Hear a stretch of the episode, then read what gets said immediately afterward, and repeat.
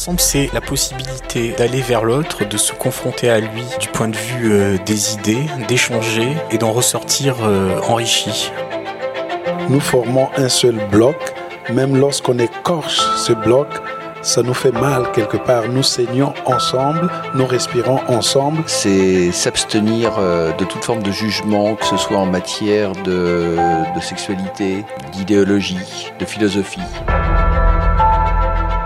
Le vivre ensemble consiste à construire un avenir en commun. Là, on vit une époque où la bienveillance et l'ouverture aux autres euh, va devenir indispensable même pour son propre bien-être. Quand je pense à, cette idée de vivre ensemble, en fait, je pense à des petits gestes. Euh, je pense toujours à, Pierre Rabhi et son colibri. En fait, c'est vraiment si tous les colibris euh, s'associent, il peut y avoir de grandes choses de faites si on est trop individualiste dès le départ, euh, ça ne marchera pas. Je pense que pour vivre ensemble, il faut d'une part avoir confiance en l'autre et ne pas en avoir peur, euh, mais il faut aussi avoir confiance en, en soi. Et si on faisait quelque chose ensemble? Si on inventait demain? Vivre ensemble, c'est inventer demain.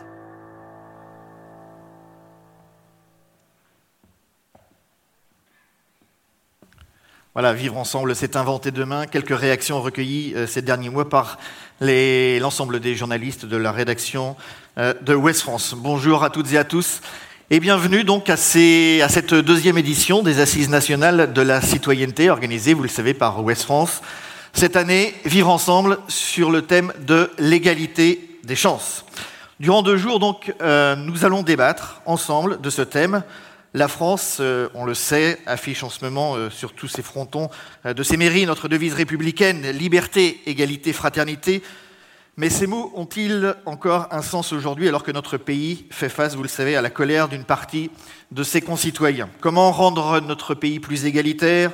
Comment donner à chacun de nous la chance de réussir de recevoir par exemple une éducation à la hauteur de nos attentes, comment éviter que des territoires entiers décrochent et se sentent euh, abandonnés, un peu perdus dans une mondialisation qui les dépasse. Toutes ces questions et bien d'autres, nous allons tenter d'y répondre, d'apporter peut-être euh, des solutions. Deux jours de débat, donc ici, dans cet auditorium, et puis dans la halle 1, euh, dont nous allons voir l'image et qui suit en direct aussi l'ouverture de ces assises et dont je salue le public. Voilà, normalement on a l'image de la halle 1, voilà, un peu, oui, ils sont sont un peu moins nombreux. Voilà, merci d'avoir choisi le grand auditorium. Voilà, mais ça va se remplir, je vous le disais, les, voilà, les, entrées sont, très sécurisées. Le programme donc est riche. Euh, vous l'avez normalement tous entre les mains, il a dû vous être distribué euh, à l'entrée. Les animations sont nombreuses. Je ne vais pas toutes les citer, mais on va citer quand même euh, le dessinateur Chenu, euh, bien connu des lecteurs de, West France, euh, qui nous fait le plaisir d'être pour la deuxième fois d'ailleurs parmi nous. Il dessinera une fresque participative. Alors c'est quoi une fresque participative? Eh bien c'est une fresque qui sera, qui évoluera en fonction des rencontres de Chenu avec, le public qui viendra pour lui dire eh bien, comment est-ce qu'il voit l'égalité des chances dans le pays et euh, tous les débats qui, euh, euh, qui tournent autour? Une autre animation à ne pas manquer, c'est une exposition inédite. Alors ça, c'est important, de Yann Arthus Bertrand, que vous connaissez tous. Yann Arthus Bertrand, qui nous fera d'ailleurs le plaisir de venir clôturer ses assises demain après-midi avec Yannick Agnel. Yann Arthus Bertrand, donc, qui vient de tourner un film qui doit sortir de mémoire en septembre prochain, qui s'appelle Woman. Alors vous avez peut-être vu euh, Human, eh bien c'est la suite. Et euh, Yann Arthus Bertrand, avec une réalisatrice, euh, a tourné tout autour du monde, dans un certain nombre de pays, à la rencontre des femmes. Il en a tiré donc un film et également toute une série de très beaux clichés. Il y a quelques-uns de ces clichés qui n'ont jamais été montrés et qui, pour la première fois, vont être montrés au public ici. Les photos sont autour du cloître de ce couvent des Jacobins. Euh, citons également le village euh, citoyen et, l'Agora, un espace de rencontre et aussi d'échange, avec de nombreux échanges aujourd'hui et demain. Donc n'hésitez pas, allez faire un tour dans l'Agora. Euh, vous verrez, il y a des débats absolument passionnants. Et puis il y a également des, dédicaces durant ces, deux jours avec de nombreux intervenants qui, qui, ont écrit des livres et qui viennent donc les dédicacer. Donc n'hésitez pas à aller faire un tour également à l'espace dédicace. Voilà. Poursuite donc de, cette euh, introduction, on va parler donc des partenaires, puisque euh, sans eux, évidemment, Vivre Ensemble n'aurait pas pu voir le, le, jour. Donc on va quand même les citer. On va citer les partenaires. Si on veut bien me montrer la le visuel, on ne veut pas me montrer le visuel, alors écoutez, je vais les citer comme ça. Le couvent des Jacobins, c'est le centre de congrès de Rennes Métropole qui nous accueille aujourd'hui. La région Bretagne, le département euh, de l'île-et-Vilaine, Rennes Métropole, métropole de Rennes, Rennes Vivre en Intelligence, et puis euh, des partenaires privés, EDF, Orange, Harmonie Mutuelle, Pôle Emploi, Arkea, France Inter et Public Sénat. Public Sénat qui, euh, je vous le signale, nous accompagnera durant certaines de ces tables rondes et qui retransmettra également sur son antenne un certain nombre de débats. Mais pour ouvrir donc officiellement ces deuxièmes assises nationales de la citoyenneté, je vais demander à Louis Eschler, le président du directoire d'Ouest France, de venir ouvrir ces assises. Merci à vous, Monsieur Eschler, de me rejoindre et de nous rejoindre. Vous pouvez l'applaudir. Merci à vous.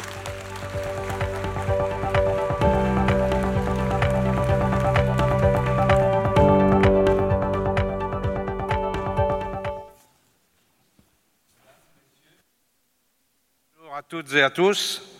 C'est avec un grand plaisir que nous vous accueillons pour cette deuxième assise nationale de la citoyenneté. Les réactions que nous avons eues à la suite de l'édition de l'an dernier nous ont en effet encouragés à poursuivre l'initiative. Et nous, devons vous avouer que nous sommes heureux qu'il en soit ainsi. Car pour améliorer le vivre ensemble, nous sommes convaincus que le débat est indispensable. Il permet de mieux se comprendre et par conséquent d'abaisser les tensions lorsqu'elles existent. Se dire les choses sans détour, dans le respect des idées des autres, rend possible des avancées. Partager des réflexions, des solutions, même les plus modestes, ouvrent des perspectives. C'est cela qu'OS France espère catalyser en organisant cet événement. Pendant deux jours, nous aborderons la question difficile de l'égalité des chances. Ce sera le fil rouge de nos débats. Vous entendrez des experts, des élus, et des acteurs de terrain témoigner et échanger. Vous pourrez les questionner et les faire réagir sur vos propositions ou sur des situations qui vous interpellent. Ensemble, tentons de progresser. Notre société, particulièrement tendue en cette période, en a besoin.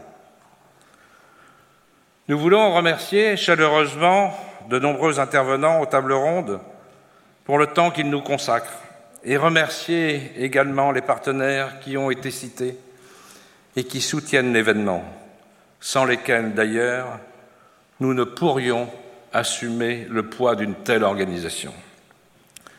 Merci à toutes et à tous. Bon débat.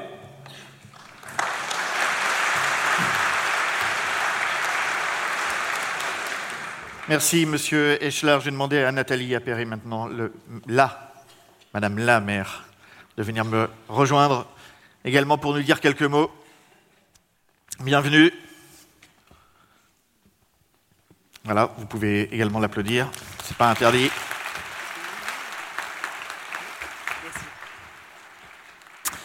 Allez, quelques, mots et puis on va ensuite commencer les, débats. On va d'ailleurs commencer par un, par un sondage sur, euh, sur l'égalité des chances.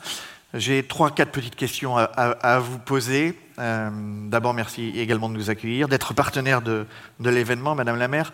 Euh, évidemment, une question d'actualité. Quel regard, vous, en tant qu'élu, élu de terrain, élu d'une métropole, également concerné par les fractures territoriales, parce qu'il y en a aussi en, en Bretagne, quel regard vous portez sur, sur la situation sociale actuelle? Bonjour à, toutes et tous et ravi de vous accueillir dans ce couvent des Jacobins qui, avec euh, l'initiative de, West France que, je salue, trouve avec ses assises pleinement son rôle de débat, de lieu de savoir, euh, d'échange. Dans un contexte effectivement que vous avez décrit comme un peu particulier. Alors, il y aurait beaucoup de choses à dire sur ce, mouvement des Gilets jaunes. Pour ma part, euh, j'y ai vu l'expression euh, d'une colère dont les racines sont sans doute anciennes, sont sans doute profondes, mais qui, ont, a peut-être été exacerbée ces derniers mois par un certain nombre de choix fiscaux ou par des expressions euh, qui ont pu blesser. Mais plus généralement, il y a sans doute là à entendre ce qu'est à la fois une attente de considération et de justice, en même temps qu'une fatigue démocratique qui doit nous inquiéter, qui doit en tout cas nous pousser à rechercher des solutions. Et peut-être que quelque part, ces assises sont une forme d'anticipation, de préfiguration de ce grand débat national voulu par le président de la République. Qu'est-ce que vous en pensez de ce grand débat national? Vous, vous en attendez beaucoup ou euh, vous êtes circonspecte, circonspecte comme, euh, comme certains Français? Toujours prête à débattre. Et, et je pense qu'on a à se saisir de cette opportunité du débat.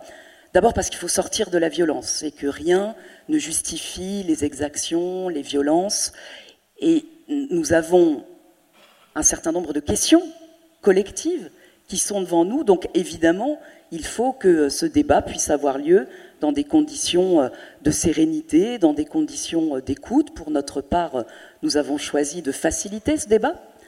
Notre rôle ne peut pas être de l'organiser, parce que je trouve que la démocratie souffre déjà de beaucoup de confusion sur les rôles, les responsabilités des uns et des autres. Donc la place des maires, des élus, ne, peut pas être d'organiser ce débat où des questions sont posées à l'exécutif, au gouvernement et au président de la République. Et, par ailleurs, pouvons d'autant moins l'organiser que nous ne sommes pas et nous ne pouvons être les garants de ce qui sera fait de cette parole publique. Par contre, évidemment, le faciliter, évidemment, faire en sorte qu'il puisse avoir lieu, peut-être dans des temps comme celui-ci, mais aussi à travers les cahiers de contribution qui sont euh, mis à disposition. Ils le sont depuis déjà de longues semaines à l'hôtel de ville, c'est désormais vrai aussi dans euh, les mairies de quartier, et puis euh, il y a beaucoup de, il y a beaucoup de, salles, de, moyens de Rennais qui se, qui se, déplacent pour aller écrire sur les, sur les cahiers de doléances ou pas? À ce stade, relativement peu. Nous en sommes à peine à une soixantaine de, contributions sur un, mouvement qui finalement a jusqu'alors peut-être assez peu mobilisé à Rennes, mais ce grand débat commence. Donc attendons euh, effectivement qu'il ait lieu, euh, et puis souhaitons surtout qu'il puisse être fait quelque chose de cette parole qui va s'exprimer, parce que euh, si on veut j'allais dire réenchanter la démocratie, en tout cas se redonner confiance les uns envers les autres et surtout permettre une crédibilité de nos institutions, il faut l'assurance que quelque chose sera fait de ce qui se sera exprimé, c'est essentiel. Il y a le grand débat, il y a également les assises de la citoyenneté. Qu'est-ce que vous attendez de, ces assises? Écoutez, beaucoup de choses. Euh, sans doute euh, des débats euh, respectueux, sereins qui permettent véritablement d'avancer ensemble, de rechercher euh, des horizons communs. Je pense qu'on souffre de beaucoup de conflictualité et plus on recherche euh, ce qui nous rassemble, ça a été dit d'ailleurs euh, dans les petites vidéos que vous avez montrées, plus on a la, perspective de construire des choses. Peut-être aussi des zooms, des regards sur des initiatives, des idées, des solutions qui fourmillent sur les territoires, qui sont toujours le sel de notre vie locale et dont on a peut-être parfois un peu de mal à, à parler. C'est pas toujours euh, dans les standards, notamment de la médiatisation, et en même temps, c'est ce qui fait qu'on tient ensemble. Et puis, peut-être si vous me le permettez, pour terminer, une toute petite réflexion ou contribution personnelle par rapport euh, au, thème euh, de l'égalité que vous vous êtes choisi. Je, je suis pour ma part convaincue que nous avons tous, tous, à gagner d'une société égalitaire.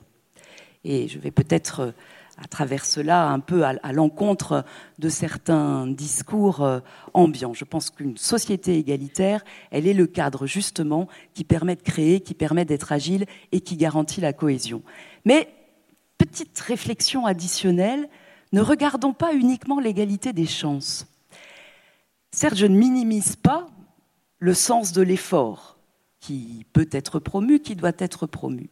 Mais à travers l'égalité des chances, on a tous collectivement le regard fixé vers les élites, avec l'idée d'une compétition qui s'installeraient pour accéder aux premières places. Moi, je crois à l'égalité, qui est aussi l'égalité de respect, l'égalité de dignité, l'égalité des droits. Et c'est peut-être la petite contribution que j'avais euh, envie d'apporter en, souhaitant à, toutes et tous de très bonnes assises. Merci, Madame le maire. Petite contribution matinale. Merci à vous.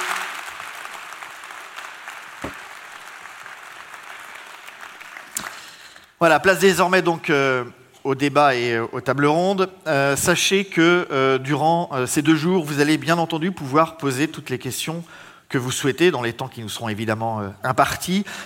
À l'issue des tables rondes, donc, il y aura des micros qui vous seront proposés, donc vous pourrez prendre la parole. Évidemment, les prises de parole, on demande à ce qu'elles soient courtes, mesurées, et que ce soit évidemment des, questions et pas des, des nouvelles tribunes, parce qu'autrement, euh, euh, on dépasserait les temps qui, euh, qui, nous sont, qui nous sont impartis. Vous pourrez également poser des questions sur Twitter via le hashtag.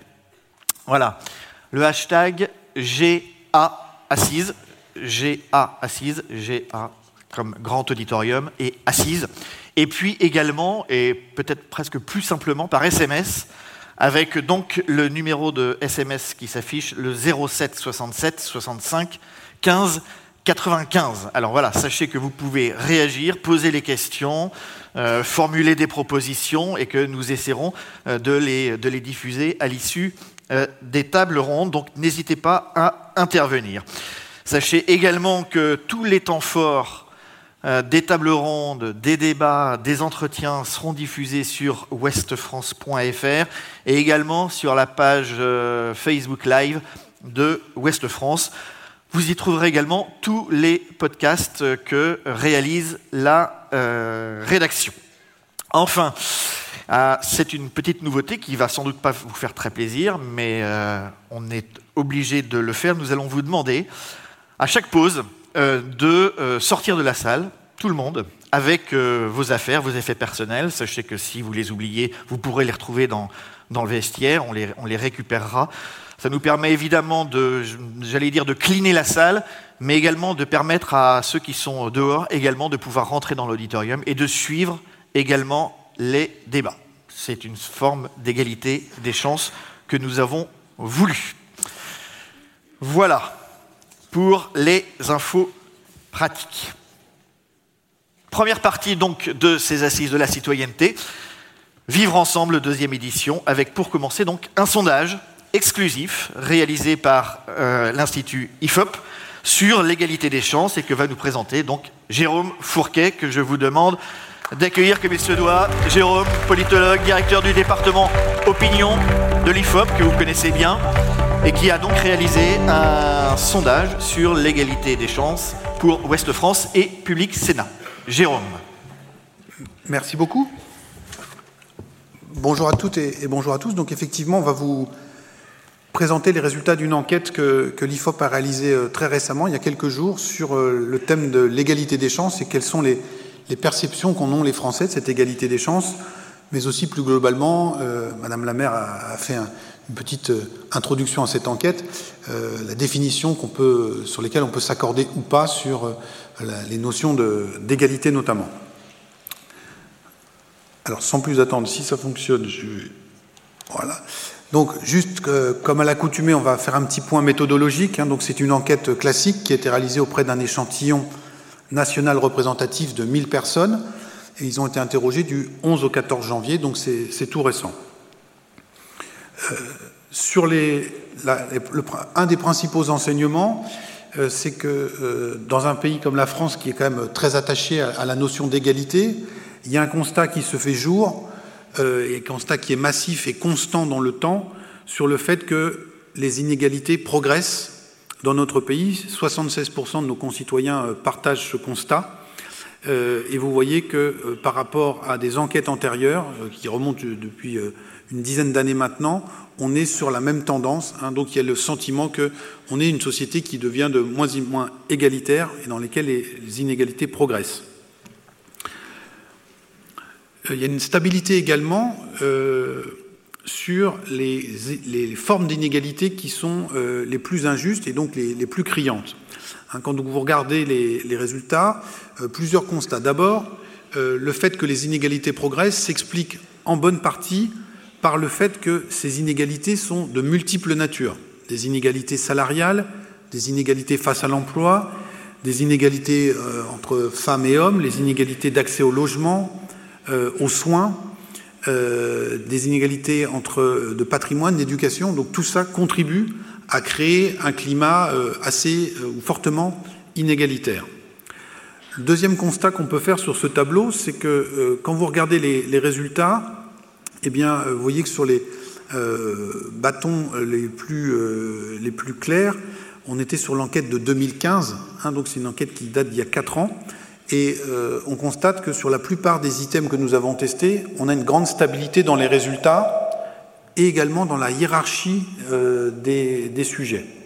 Mais là où les choses ont sensiblement évolué par rapport à, l'enquête précédente, c'est sur les inégalités de salaire qui ont pris euh, 9 points, hein, sont, semblent encore moins euh, supportables qu'il y a quelques années, à 66%, quand dans le même temps, les inégalités face à l'emploi reculaient dans les mêmes proportions de 9 points. Et donc l'écart entre ces deux réponses, qui n'était que 10 points, de 10 points il y, a, il y, a, quelques années, est passé quasiment à 30 points aujourd'hui. Alors ça, ça peut euh, expliquer en partie euh, le mouvement que nous sommes en train de connaître collectivement, le mouvement qu'on appelle des Gilets jaunes. Vous voyez que euh, derrière la question de l'inégalité des salaires, c'est la question du pouvoir d'achat qui est posée. Et euh, on en a une illustration dans cette enquête avec une sensibilité de plus en plus accrue de l'opinion publique française à ces inégalités salariales, bien plus par exemple qu'aux inégalités de patrimoine. Hein, vous voyez que les inégalités de patrimoine, elles arrivent simplement à 18% de, de citations parmi les Français alors même que euh, ce débat, notamment sur la fiscalité de l'héritage, à l'occasion du mouvement des Gilets jaunes, est revenu un petit peu à la surface. Aujourd'hui, manifestement, ce n'est pas la priorité, ou en tout cas, ce n'est pas l'injustice qui est perçue comme étant la plus criante. Euh, quand on regarde dans le, détail de ce, sondage, euh, on a parlé à l'instant des inégalités femmes-hommes qui arrivaient en troisième position dans la hiérarchie des, Français, des inégalités comme étant les plus injustes. On constate néanmoins que cette euh, réponse ou ce, ce ressenti, ce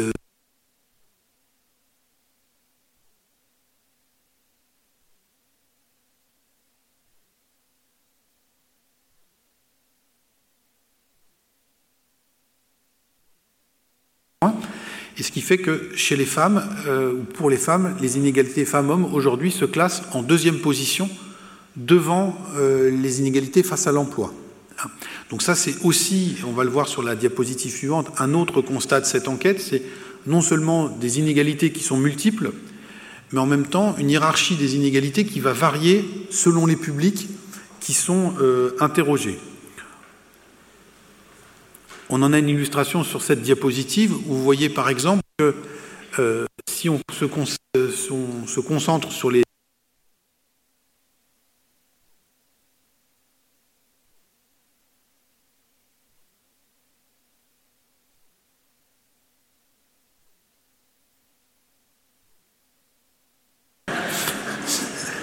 Voilà, on va demander. Voilà. Voilà, miracle de la technique. Donc, on va, on va rester en zoom pour que tout le monde voit bien, parce que les chiffres sont écrits en, petit. Donc, si on se concentre sur les deux formes d'inégalité les plus citées, qui étaient les inégalités de salaire et les inégalités face à l'emploi, on constate de la même manière qu'on avait des écarts entre les réponses des hommes et des femmes, qu'en fonction des générations et des âges, on a aussi des écarts de réponses qui vont être assez sensibles. Pour faire simple, plus on va progresser en âge, plus les inégalités de salaire vont être citées, hein, à plus de 70% sur les générations qui ont plus de 50 ans.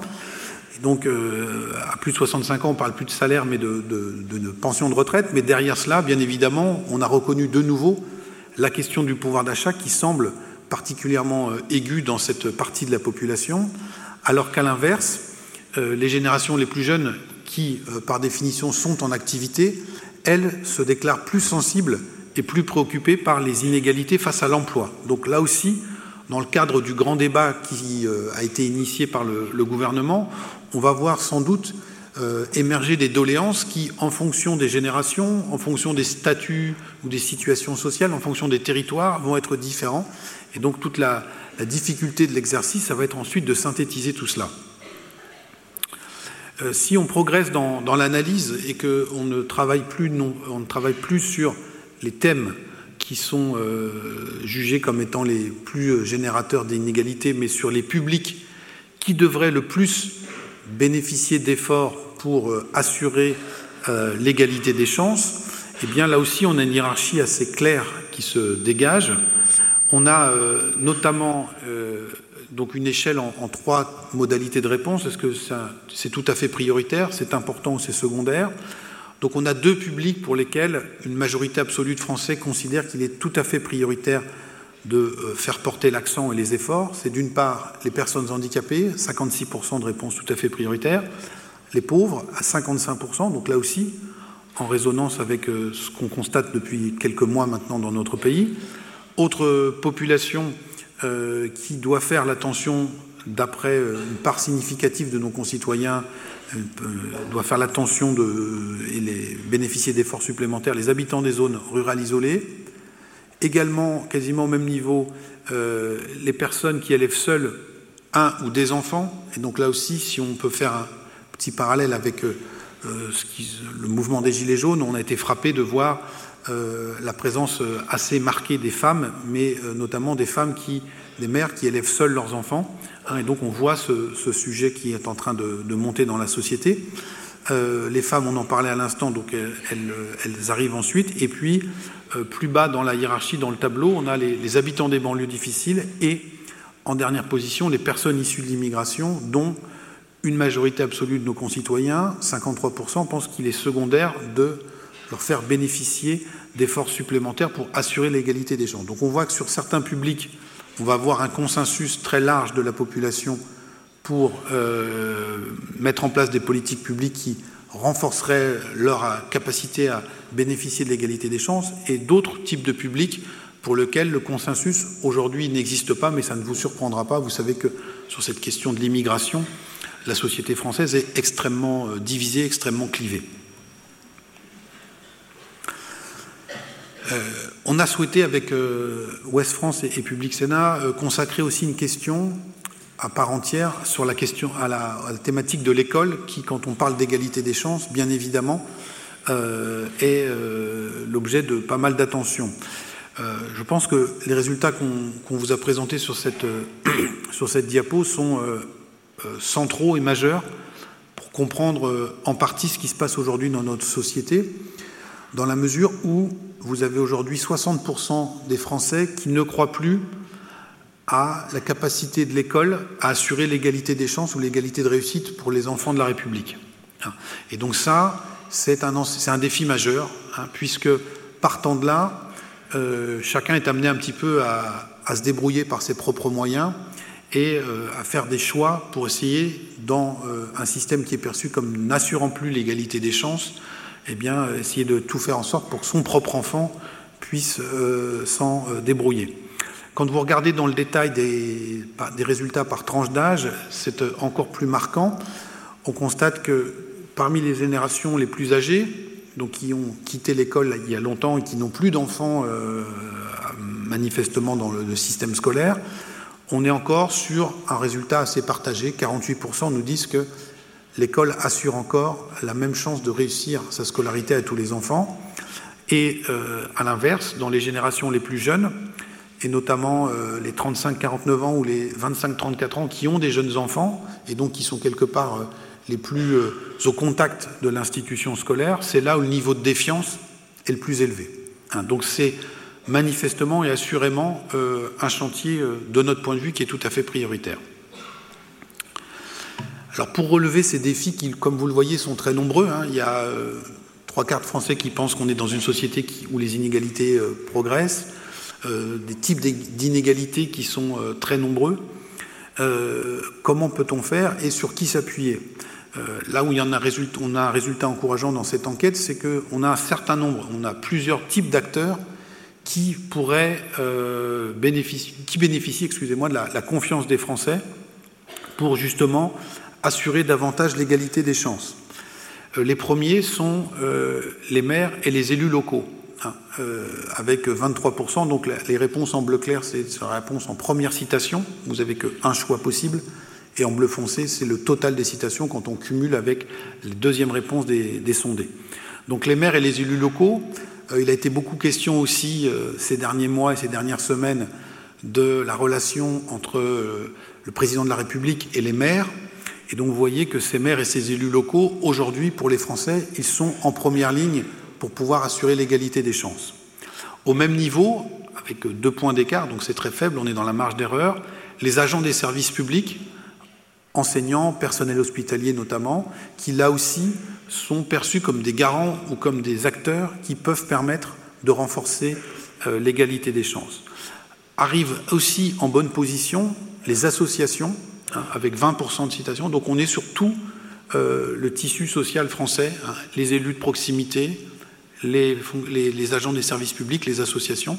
Et puis ensuite, vous voyez qu'on euh, a un décrochage dans la hiérarchie en termes de niveau de confiance sur la question des entreprises, 12% de citations, le gouvernement, 5%, et arrive en tout en bas de tableau les syndicats, avec 7%. Alors là aussi, c'est intéressant de faire un, parallèle ou de mettre en regard ces résultats avec le mouvement des, Gilets jaunes.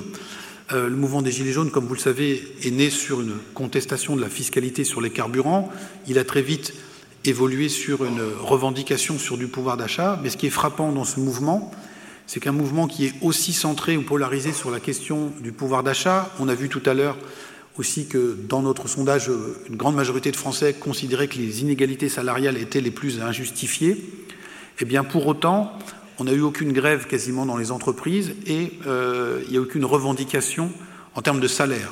Un peu comme si une majorité de nos concitoyens avait acté le fait qu'aujourd'hui les augmentations salariales dans les entreprises euh, n'étaient plus à l'heure du jour, n'étaient plus possibles, et que donc du coup, pour améliorer le pouvoir d'achat, il fallait se tourner du côté de l'État, soit pour ceux qui euh, sont au SMIC et bénéficier d'une prime qui ne serait pas versée par les employeurs, soit pour tous les autres salariés pour bénéficier de ou subir une fiscalité et des taxes qui seraient moins importantes. Dans ce contexte-là, et ce n'est pas un hasard si les syndicats arrivent tout en bas sur euh, les acteurs à qui on fait confiance pour assurer le plus euh, l'égalité des chances, puisqu'on a le sentiment que c'est plus dans les entreprises que ça se passe. Vous voyez que les entreprises ne sont pas non plus euh, très bien citées dans cette, dans cette enquête.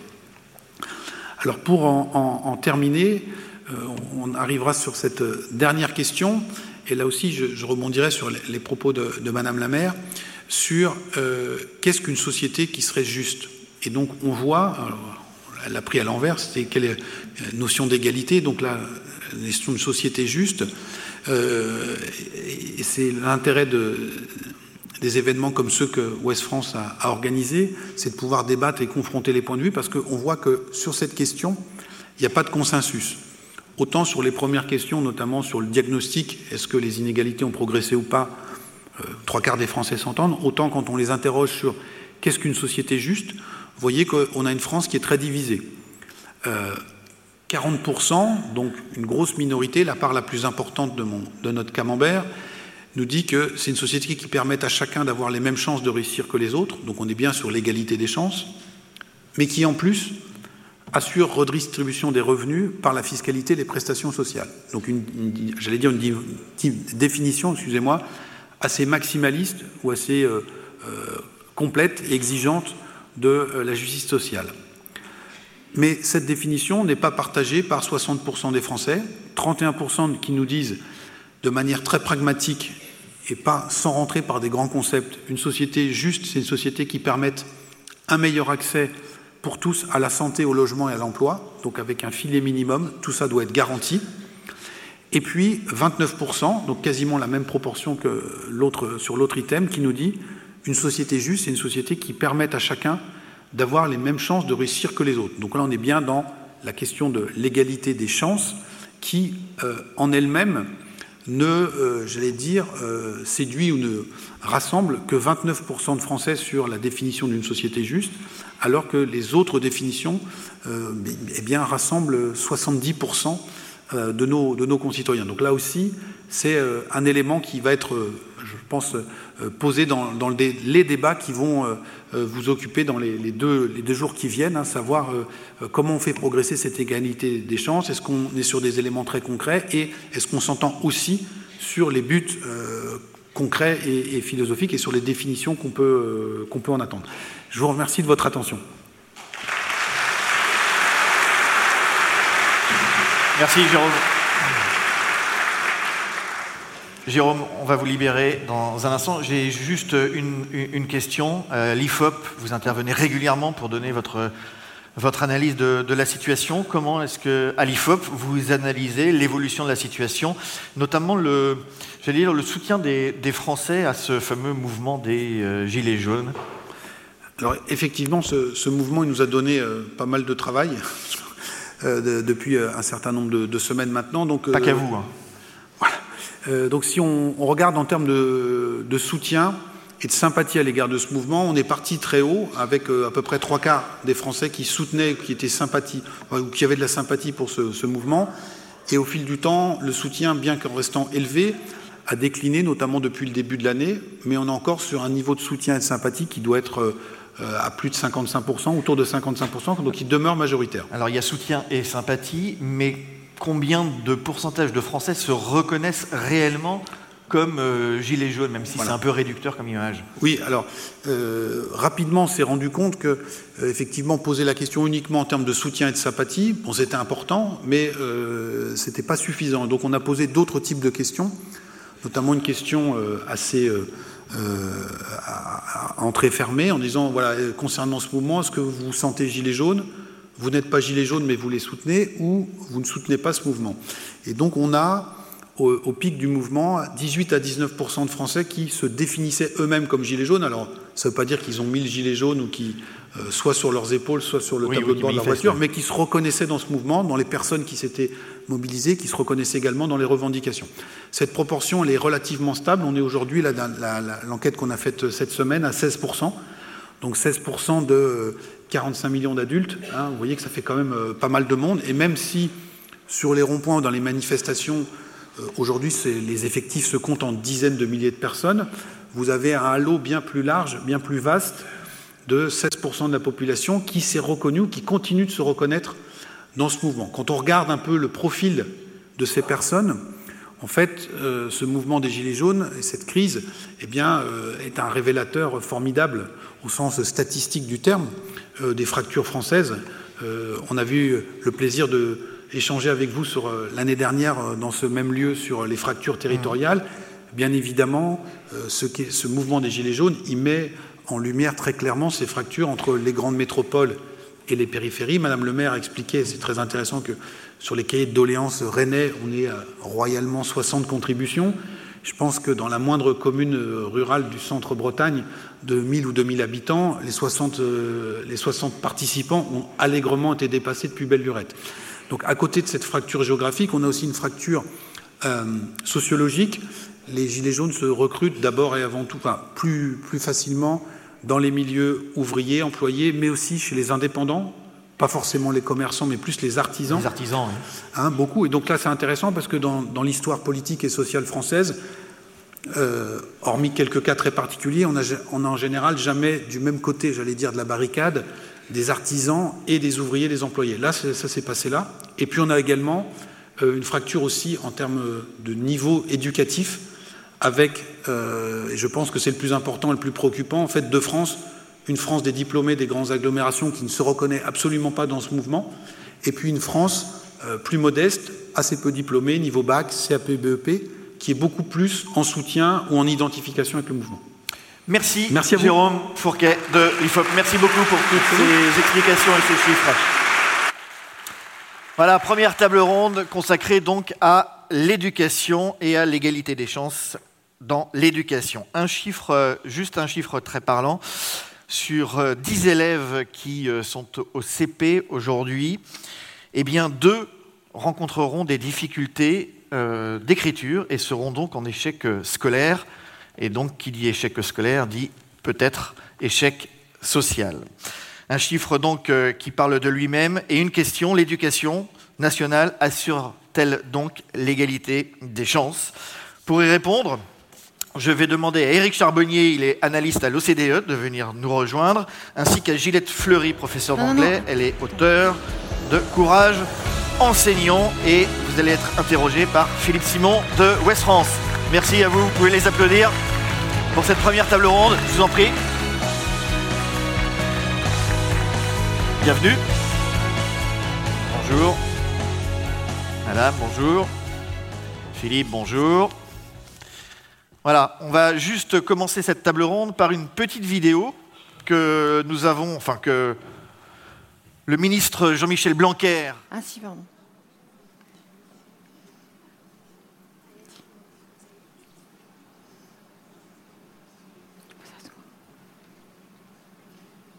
Bien, rebonjour euh, à toutes euh, et à toutes, à tous. Euh, on avait une vidéo de, Monsieur Blanquer qui était prévue. Vous avez eu un petit problème technique. On va démarrer donc nos tables rondes qui se dérouleront dans cette hall 1 toute la journée. des tables rondes qui porteront sur la question de l'égalité des chances dans l'entreprise, sur les discriminations et notamment celles qui sont liées à l'orientation sexuelle, sur le sport, moteur du vivre ensemble sur la lutte contre l'illettrisme ou encore sur euh, l'égalité dans l'accès aux soins. Euh, à, l'issue de chacune de ces tables rondes, vous aurez la possibilité de poser des questions aux intervenants, alors soit de vive voix, puisque vous aurez des, micros qui vont circuler dans cette salle, euh, soit via Twitter avec le hashtag. Alors pour ce qui est de cette salle, c'est un hashtag particulier et vous en avez un autre dans le grand auditorium. Donc le hashtag de cette salle, c'est H1 assise au pluriel. Et vous avez aussi la possibilité, on l'a dit tout à l'heure, de poser des questions par SMS au 07 67 65 15 95. L'ensemble de nos débats est également à suivre sur notre site euh, westfrance.fr et sur la page Facebook euh, Vivre ensemble en live. On va donc euh, débuter tout de suite par notre première table ronde qui est intitulée L'égalité des chances dans l'entreprise. Pour en débattre, je vous prie d'accueillir Lucie Branco, qui est tailleur de pierre, première femme compagnon du devoir. Vous pouvez l'applaudir. Installez-vous, s'il vous plaît. Jean-Luc Petit-Huguenin, qui est PDG fondateur du groupe PAPREC, qui est représenté, pardon. Madame, je vais vous laisser vous présenter. On ne m'avait pas prévenu de ce changement, je vous en prie. Est-ce que vous pouvez vous présenter, s'il vous plaît?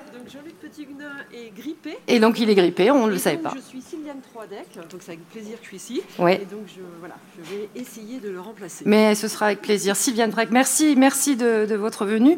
Missou Youn, directrice générale adjointe de Pôle emploi, merci de nous rejoindre. Vous pouvez l'accueillir. Thomas Audiger, directeur de la stratégie sociale du groupe EDF, bonjour, merci de nous rejoindre et Nathalie Hannet, présidente de l'établissement pour l'insertion dans l'emploi. Merci de nous rejoindre sur scène. Pour les interroger, j'appelle euh, mon confrère Stéphane Vernet et ma consoeur Frédéric Jourda de Ouest France. Je vous en prie, à vous.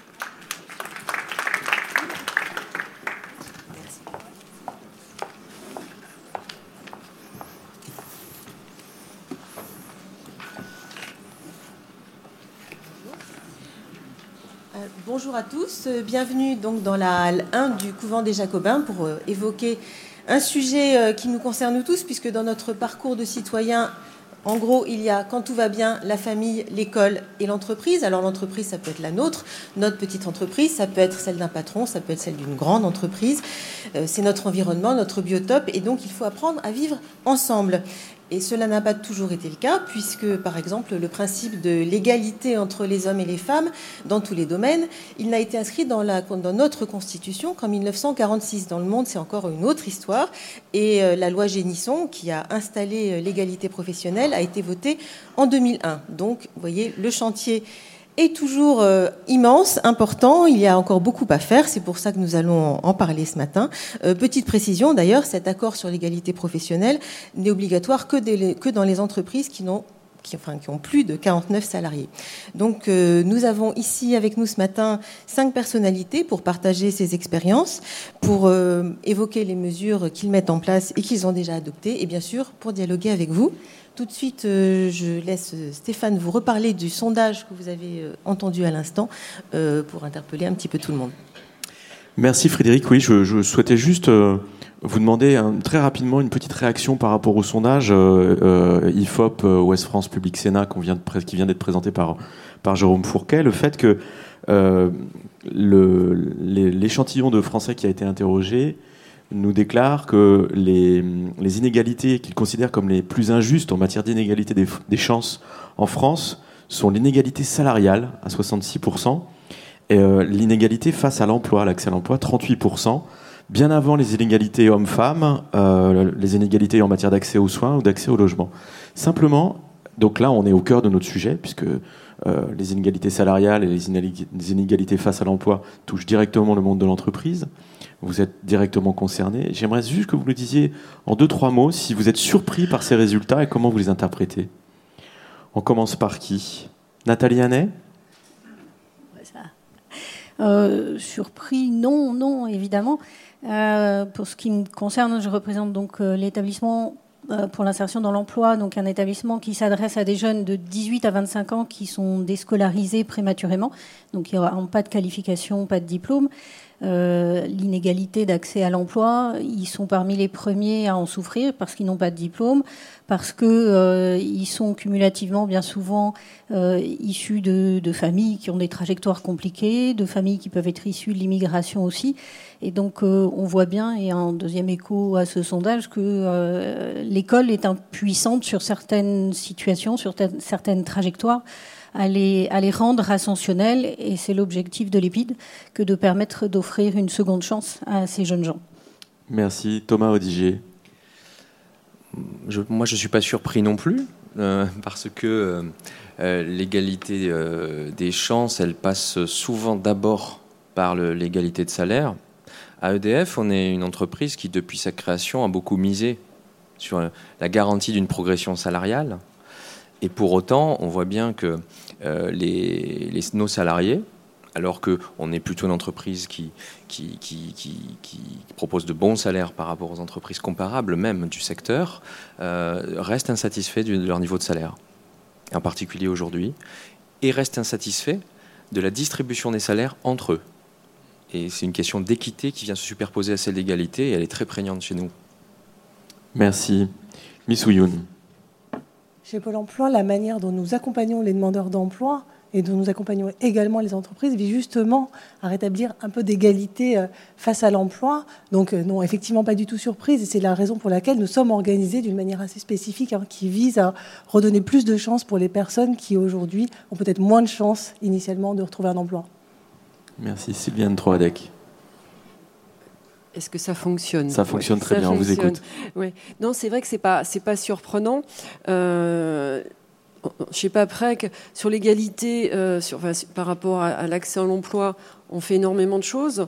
Sur l'égalité des salaires entre hommes et femmes, on y veille énormément. Euh, euh, et entre autres, en revanche, il est vrai qu'il existe et de ce qui se dit un accroissement dans les écarts, dans l'échelle euh, des salaires entre les, différents, les différents postes.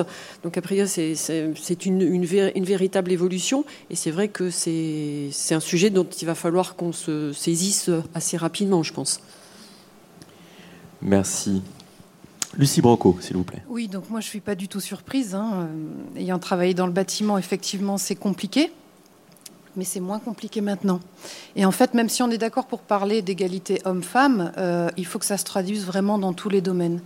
Aujourd'hui, on rencontre encore des difficultés, mais on va vraiment dans le bon sens et dans la bonne voie. Bon, en matière d'égalité euh, homme-femme, ce matin sur le plateau, je crois qu'il n'y a pas photo, et, et ça fait du bien. Frédéric. Alors euh, justement, je, voulais vous proposer de, faire connaissance un peu mieux avec les, activités de, nos, intervenants. Alors on va revenir avec vous, Nathalie Hannet, tout de suite. Euh, par rapport aux, aux, EPID, je crois qu'il y en a 19 en France. Euh, comment ça se passe? Comment on fait pour tendre la main à des jeunes qui souvent ont peu de bagages, voire pas du tout? Comment ça se passe? Alors, euh, en vérité, c'est eux qui viennent chercher l'appui de l'épine, au sens où c'est 40% euh, de bouche à oreille qui oriente euh, les jeunes vers, vers l'épine. Et de plus en plus, ça surprendra personne, c'est via les réseaux sociaux qu'on arrive à, toucher ces jeunes gens et à leur faire connaître la, la solution qu'on représente pour eux. Alors, euh, qu'est-ce qu'on leur propose? On est en internat de semaine, ils portent une tenue uniforme, ils mènent une vie collective. Euh, une des acquisitions majeures qu'ils font en travaillant avec nous et en vivant donc du lundi au vendredi pendant 7 à 8 mois euh, dans ces centres, c'est les savoir-être, les compétences sociales. Donc on apprend à se lever tôt, on apprend à se raser, à se tenir droit, à regarder son interlocuteur, à être ponctuel, à être responsable, à avoir le sens des responsabilités, parce qu'on entretient son cadre de vie. Euh, mais on apprend aussi, et, euh, et c'est là que c'est le plus fort, et c'est un des leviers les plus puissants sur lesquels on joue, euh, à reprendre confiance en soi. Et là, un des principaux moyens qu'on utilise, c'est de leur montrer qu'ils sont capables de réussir, de mener un projet de bout en bout et d'être utiles aux autres. Et donc c'est ce qu'on appelle le parcours citoyen. Et enfin, si je veux être complète, euh, évidemment que notre travail est centré, enfin évidemment, non, ça ne l'est pas pour ceux qui connaissent pas l'épine, notre travail est centré sur le retour à l'emploi de ces jeunes gens. Et donc, euh, pendant ce parcours, outre la réacquisition de compétences clés, euh, numérique, mobilité, même sport et, et enseignement général, ils travaillent sur l'élaboration et la mise en œuvre de leurs projets professionnels, ils découvrent des métiers, ils réalisent des stages afin qu'à l'issue, ils se retrouvent en emploi. Et pour centrer sur la Bretagne, nous avons un centre euh, à Lanrodec que nous allons euh, bientôt déménager euh, pour l'agrandir et le mettre, euh, Lanrodec étant une petite ville près de Saint-Brieuc, plutôt euh, dans les alentours de Saint-Brieuc pour être dans un, un plus grand centre urbain. Juste un détail peut-être un peu trivial, mais vous avez parlé de tenue uniforme. Oui. Parce qu'on parle de l'égalité des chances. Est-ce que justement cette méthode un peu militaire, le fait d'habiller tout le monde de la même façon, en, termes d'égalité, a un impact Et si oui, lequel? Alors, euh, la tenue uniforme n'est pas l'apanage des militaires. Il y a des tas de métiers où on porte des uniformes et c'est aussi le sens de cette tenue uniforme. Mais euh, elle a un vrai impact, effectivement, pour euh, créer euh, l'identification à un groupe et le sentiment d'appartenance à ce groupe et qu'il n'y ait plus, effectivement, les différences que peuvent créer la capacité des uns et des autres à s'acheter tel ou tel vêtement, tel et tel élément de marque. C'est très fort parce que les agents, c'est-à-dire nous-mêmes, quand on est dans les centres, nous sommes habillés comme les volontaires. Et donc, ce sentiment d'appartenance est aussi un élément de développement de la confiance en soi et de la projection euh, de l'appartenance dans la société dans laquelle on vit. Donc, ça développe une forme d'égalité des chances, en effet. Alors je ne sais pas si chez Paprec, Sylviane Troadec, il, y a aussi des uniformes, mais euh, chez, Paprec, euh, c'est l'ADN de l'entreprise en fait depuis. euh, alors donc Jean-Luc Petit-Huguenin qui a fondé cette entreprise il y a 20 25 ans et je crois que vous le connaissez depuis l'origine. C'était vraiment son, postulat de base de la diversité, le recyclage, l'égalité des chances. Comment ça s'est passé? Tout à fait. Alors oui, Jean-Luc Petit-Mina a créé cette société en 94, donc ça fait 25 ans. Et euh, moi, je l'avais connu euh, précédemment, donc à la Générale des Eaux. À ce moment-là, on appelait ça la Générale des Eaux. Et euh, il, avait déjà ses, convictions et ses valeurs de, diversité, donner la chance à chacun. Il, aimait déjà énormément faire des promotions de gens qui n'avaient pas le diplôme et qui avaient la volonté d'y arriver.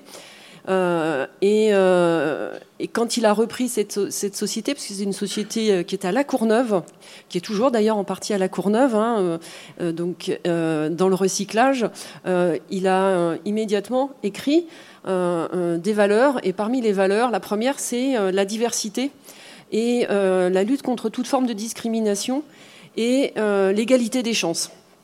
Après, il y, avait, il y a l'état- l'esprit d'équipe, la valeur d'excellence, parce que c'est quelqu'un de très exigeant également. Euh, voilà. Et donc, dès 94, en fait, vu que c'était sa société, il, donc il s'est permis d'écrire euh, euh, euh, ses valeurs et, et surtout de les faire vivre. Euh, et euh, l'égalité des chances, on est surtout connu euh, chez Paprec par rapport à, l'égalité des chances euh, vis-à-vis des gens de nationalités, euh, de, différentes nationalités et religions, mais c'est toute, euh, égalité des chances, les hommes, les femmes, euh, les seniors, les jeunes diplômés, non diplômés. Et c'est non seulement lors des recrutements, mais c'est aussi, aussi, aussi lors des promotions. Euh, voilà, c'est euh. Donc c'est inscrit, on va dire, dans les gènes de Jean-Luc Petit-Guenin et dans les gènes de Paprec, du coup, depuis, euh, depuis sa création. En fait, vous insistez sur le fait que Jean-Luc Petit-Venin a, écrit les valeurs de, l'entreprise et vous avez dit il les a fait vivre. Est-ce que une des clés justement pour faire vivre l'égalité des chances dans l'entreprise, c'est pas l'exemplarité? Et est-ce que vous pouvez nous en dire un mot? Ah, c'est sûr que c'est l'exemplarité, comme sur un certain nombre de sujets, hein, la sécurité, les choses comme ça, au, travail, mais vraiment, l'exemplarité est extrêmement importante. Euh, aujourd'hui, donc, le groupe Après compte 8500 salariés qui reflètent cette, cette diversité. Et Jean-Luc Petit-Hunin fait encore des petits mots parce qu'il a des petits, il fait, des petits mots à la main et euh, sur le fait de regarder le salaire de telle personne. Il est allé faire les vœux à tel endroit. Il a vu une femme qui lui dit qu'elle était moins payée que donc tout de suite j'ai un petit mot. donc euh, il y et le directeur aussi. Et si c'est le cas, je peux vous dire qu'il se fait remonter les bretelles. Euh, donc l'exemplarité, elle est vraiment, euh, elle est importante parce pour pas que ça reste des, des, des une politique, c'est important d'afficher une politique, hein, euh, mais il faut vraiment que ce soit, concret. Et, euh, il a fait vivre dans, ses discours, mais aussi dans, effectivement, dans des cas vraiment extrêmement concrets. Jean-Luc Petignan fait encore les recrutements, enfin participe encore au recrutement des cadres euh, chez, Paprec, je dis, et puis les ouvriers, parce qu'à 8500 il pleut plus, mais s'il pouvait il le ferait encore, hein, et, aux sessions d'augmentation de salaire, et il veille particulièrement sur euh, les populations euh, dont on, dont, en, fait, qui sont euh, notamment les femmes, notamment les gens non diplômés, hein, faut qu'on se le dise. il, veille particulièrement à, ces, à, ces, gens qui et, il regarde précisément ces augmentations. Alors justement, pour parler d'exemplarité, les, compagnons du devoir, déjà, c'est inscrit dans leur nom. Euh, Lucie Branco, faut-il être compagnon du devoir, le, terme de devoir. Mais dans ce milieu où l'apprentissage existe depuis des millénaires, ça remonte aux cathédrales, si je ne me trompe, et vous êtes vous-même euh, euh, tailleur de pierre. Est-ce que l'égalité des chances, c'est une chose qui est respectée? Est-ce que c'est lié à cette tradition millénaire ou est-ce que c'est un travail qui a mis du temps à, à se faire? Vaste question. Pour y répondre, je vais déjà présenter donc euh, l'association dont je suis membre, qui est donc l'association ouvrière des compagnons du devoir du Tour de France. C'est une association de loi 1901 qui existe depuis 70 ans et dont l'objet euh, qui a pour objet de permettre à chacun et chacune de s'accomplir dans et par son métier.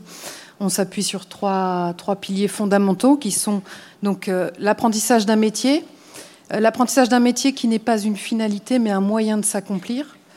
Donc la vie en communauté qui nous apprend le partage et le vivre ensemble, hein, justement. L'esprit qu'on développe à travers une vie communautaire, ça permet d'unir aussi l'esprit donc des compagnons. Et puis le voyage, le voyage donc c'est le partage, c'est la découverte de soi, la découverte d'un environnement culturel et professionnel différent.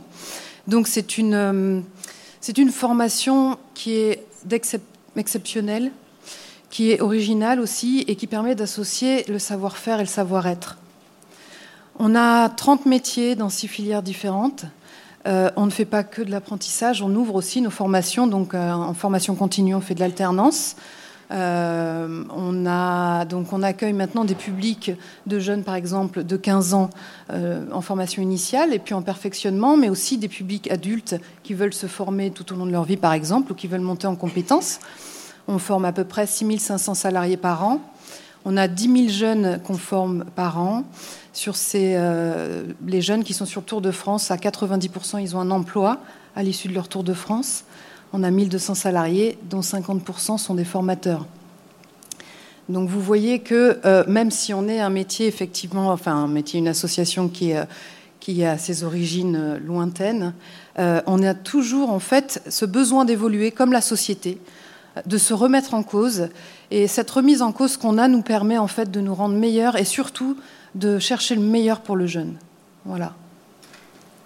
J'ai envie de rebondir. Euh, je, vais presque poser la même question qu'à Nathalie Yannet et Lépide, mais alors pas sur l'uniforme, mais sur. Euh, Nathalie Yannet parlait de la, vie en internat. Vous parlez de la vie en communauté, du partage. Est-ce que là aussi, le fait de d'être ensemble tout le temps dans ce type de, ce, type de, de, vie en communauté, est-ce que ça, c'est quelque chose qui est de nature à, à gommer les inégalités et à, renforcer en fait l'égalité entre les, personnes alors gommer, c'est peut-être pas le terme que j'utiliserais, mais en tout cas à, ouvrir son esprit sur la différence. Euh, on a donc dans nos maisons, on a des jeunes qui viennent de tout horizon. Euh, on fait un tour de France, mais on fait aussi un tour du monde maintenant. Donc ça nous permet vraiment de nous ouvrir en fait. Et c'est peut-être grâce à l'ouverture qu'on comprend aussi ce qu'est l'égalité. Aux rencontres. Alors justement, euh, on, parlait de, communautés et alors de, de Paprec où donc il y a 8500 employés aujourd'hui, 1200 pour les, compagnons du devoir. Mais alors chez EDF, on, grimpe encore euh, d'une échelle, euh, Thomas Audiger, c'est-à-dire qu'il y a, je crois, plus de 152 000 salariés. Alors comment on fait pour que l'ascenseur ne fonctionne encore avec autant de monde. Comment ça se passe? Vous êtes vous directeur de, la stratégie sociale, donc euh, euh, est-ce que quelles sont vos, un peu vos, formules pour que l'ascenseur ne tombe pas en panne et continue d'aider les gens à s'élever? EDF, euh, quand cette entreprise a été créée en 1946, c'était autant sur la base d'un projet de service public que d'un projet industriel que d'un projet social. Il y a un statut particulier du, du personnel qui, matérialise hein, cette ambition. Et un des axes forts de ce projet social, qui est indissociable de la réussite industrielle euh, euh, et, de service public de l'entreprise, euh, c'est autour de la valeur d'égalité. Alors si on prend l'exemple des rémunérations, ce n'est pas le seul domaine hein, sur lequel il y a, ce, ce, cadre social un peu spécial.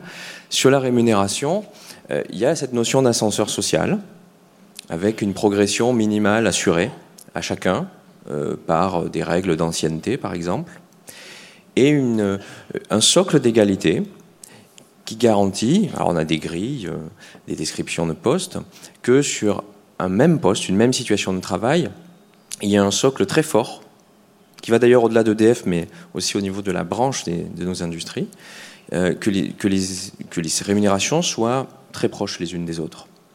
Au point qu'aujourd'hui, notre problématique est aussi, sur ce socle fort d'égalité, hein, qui est une valeur forte du groupe, de voir comment on différencie sur la performance, sur la capacité à innover, la capacité à s'adapter, entre les équipes, les unités, les centrales par exemple, et les individus. Donc comment on articule ça? Euh, Maintenant, on est dans ce questionnement-là. Euh, l'égalité homme-femme, malgré tout, euh, n'était pas assurée, comme dans beaucoup d'entreprises, je crois. Hein. Euh, il y a quelque temps et, euh, sur euh, les dernières décennies. Je pense qu'on a fait énormément de progrès, on a beaucoup investi sur le sujet, en faisant des opérations de rattrapage très forts, en réservant chaque année des, mesures salariales pour des femmes qui, à emploi donné, n'avaient pas la même rémunération que, leurs collègues hommes. Si bien qu'aujourd'hui, sur la, base de rémunération, on a annulé toutes euh, différences. Il subsiste encore quelques différences qui sont liées aux différences de métiers. On a des métiers très genrés, comme ailleurs. On a des métiers très industriels, où euh, il y a les 3-8, et c'est difficile euh, de faire aller des femmes sur ces métiers. On a des métiers à l'inverse qui sont très féminins. Et là, on travaille sur la lutte contre les stéréotypes. Avant le recrutement, on travaille avec l'éducation nationale, avec les écoles. On, est, travaille avec une association de femmes euh, qui, euh, d'EDF qui va dans les, écoles pour lutter contre les stéréotypes, dès le choix des, filières scientifiques pour les ingénieurs, sur les métiers de la technique. Et puis, euh, dans l'entreprise, notamment, on a créé une association, Énergie de femmes, qui essaie de lutter contre l'autocensure des femmes, contre les préjugés, souvent des hommes, pour faire aller vers ces métiers. Si bien qu'aujourd'hui, il reste encore de l'ordre de 5% de différence de rémunération liée à des choix différents de métiers. Et notre objectif, c'est d'aller à zéro, bien sûr. Et puis, tout ça, ça rejoint un peu ce que, disait Madame Troidec, tant que les décideurs ne seront pas eux-mêmes le reflet de cette euh, diversité, celle-là comme d'autres diversités, euh, on ne sera pas allé au bout du chemin. Et donc, on a un objectif fort que nos comités de direction à tout niveau représentent 30% de femmes, parce que 30% de femmes, c'est le reflet de notre collectif de travail. Donc, au moins que les euh, dirigeants, les cadres, les décideurs reflètent le corps social d'EDF. On a progressé beaucoup, on est à 28%.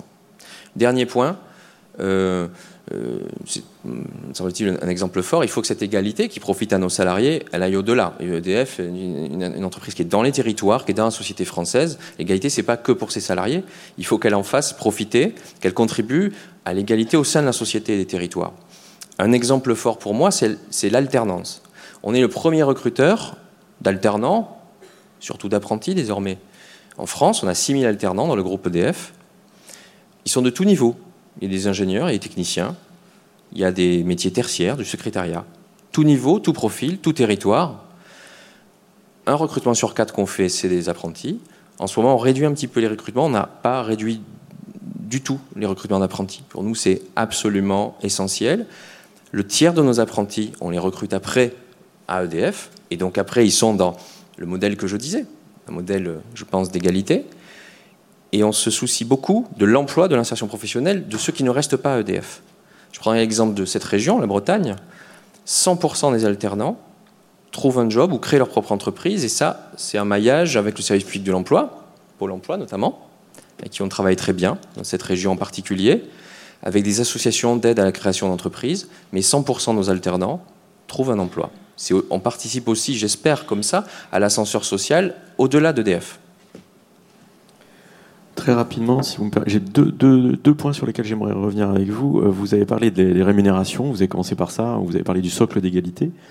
Est-ce que vous pourriez nous dire quelle est l'échelle des salaires au sein d'EDF aujourd'hui? Vous avez ça en tête entre euh, celui qui démarre et le grand patron? Il y a, On est sur, quel rapport, en gros? De 1 à combien? Je ne vais pas donner de chiffres euh, sur la rémunération du grand patron. D'ailleurs, je ne suis pas certain de la connaître par cœur. Ce que je sais, c'est que. Mais sur le différentiel, cette échelle-là Ce que je sais, c'est que ce différentiel est très inférieur à la moyenne des grandes entreprises et des entreprises du CAC 40. L'autre.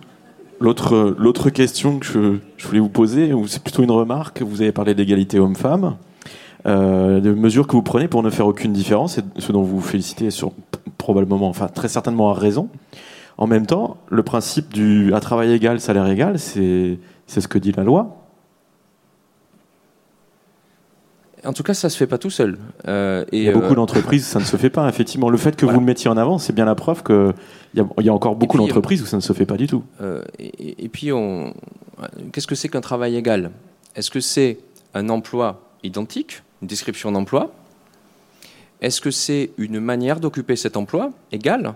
Et là, c'est toute la différence entre une égalité sur un système de rémunération et puis une égalité dans la reconnaissance que l'employeur va avoir de la manière dont le salarié occupe cet emploi. Et c'est là-dessus que vous travaillez spécifiquement? Oui, enfin, ça date pas d'hier non plus, bien sûr, mais effectivement, il faut trouver le bon curseur entre une égalité euh, qui est en plus une, une valeur forte d'EDF et le fait que parce que notre entreprise est dans la concurrence, elle est dans une nécessité d'innovation très forte et d'adaptation très forte de ses métiers et de son organisation.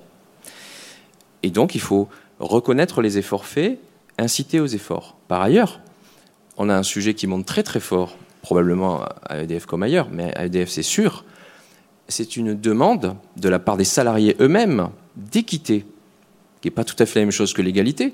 C'est le sentiment que la contribution que moi j'apporte à mon employeur est reconnue de manière spécifique et donc pas forcément identique à celle des autres. Et là, c'est un vrai sujet très fort qu'on a dans notre dialogue social avec les organisations syndicales, qui elles-mêmes sont réinterrogées là-dessus. C'est quel est le bon curseur entre une égalité de droit à emploi égal, salaire égal, et la reconnaissance de la diversité des manières d'occuper l'emploi qui est aussi une attente des salariés, qui est aussi un enjeu de l'employeur. Je crois que vous vouliez euh, rebondir là-dessus, euh, Nathalie Yannet, tout de suite. Euh, alors, vous ne m'avez pas spécialement invité pour parler de la politique salariale de l'établissement, mais quand même, je, voulais l'indiquer, on est dans la pédagogie qu'on développe vis-à-vis des jeunes, on cherche à être exemplaire en tout point, et en particulier dans le comportement au quotidien à leur contact, pour qu'en miroir, ils adoptent bah, eux-mêmes un comportement exemplaire mais on l'est aussi dans cette recherche vis-à-vis de nos agents. Si bien qu'il y a quatre ans, il y avait euh, trois directrices pour 25 euh, directeurs et directrices, mais donc 22 euh, directeurs. Aujourd'hui, on est à parité. Et là, on représente effectivement notre corps social qui est légèrement euh, supérieurement. Enfin, il y a un peu plus de femmes, mais euh, on est euh, à peu près à la moitié. Et pour ce qui est de la reconnaissance du travail et de l'équité, de la façon dont on travaille, on a instauré alors une prime d'intéressement collectif qui engage tout le monde à rechercher, à obtenir des résultats, et ce n'est que collectivement qu'on peut les obtenir dans ce travail aux côtés des jeunes, mais aussi qui permet de discerner et, de qualifier, enfin discriminer entre ceux qui font leur travail euh, de façon déterminée, qualitative et qui vont même au-delà, qui prennent de l'initiative, de ceux qui font le service minimum, voire qui ne sont pas tout à fait aux attendus euh, du poste qu'ils occupent. Alors, on parlait euh, d'ascenseur social avec vous, Thomas Audiger, mais on peut parler de, passerelle, voire de, viaduc avec vous, Miss Ouyoun. Vous êtes directrice générale de, de Pôle emploi. Euh, et comment, comment vous voyez, vous qui êtes un peu au-dessus, directrice générale adjointe? c'est pareil, euh, c'est dans l'équité, on va dire. Euh, et, et comment, voyez-vous, vous, l'égalité évoluer au sein des entreprises, puisque je pense que vous en voyez et vous en côtoyez un certain nombre, et comment faites-vous pour euh, aider ceux qui ne sont pas dans les entreprises, parce que là, pour l'instant, on parle de ceux qui ont la chance d'y être, ou ceux qui veulent changer d'entreprise à évoluer dans ce biotope constructif alors pour bien accompagner nos publics, il faut bien les connaître. Donc je vais commencer par quelques illustrations et revenir euh, sur euh, quelques-uns euh, des, des, éléments, enfin quelques-uns des éléments que vous avez cités. Je parlais d'abord de bah, du coup de, de, l'égalité d'accès à l'emploi en fonction, enfin et, finalement de l'inégalité d'accès à l'emploi pour certains groupes. On va commencer par les femmes puisque c'était un, un, sujet qui qui nous a tous préoccupés. au fond, on a fait des progrès. Euh, depuis les années 90, par rapport à l'accès à l'emploi, on se rend compte que le surchômage féminin euh, s'est euh, quasiment annulé. En revanche, les emplois auxquels accèdent les femmes ne sont pas tout à fait les mêmes. La proportion de temps partiel est supérieure de 20 points en particulier. Donc on voit bien qu'il y a, bien un rétablissement finalement de, de l'équité dans l'accès, mais en revanche, sur la manière dont il accède et sur les emplois auxquels on accède, ce n'est pas tout à fait la même chose. Deuxième groupe auquel on peut s'intéresser, c'est finalement les personnes avec une ascendance migratoire.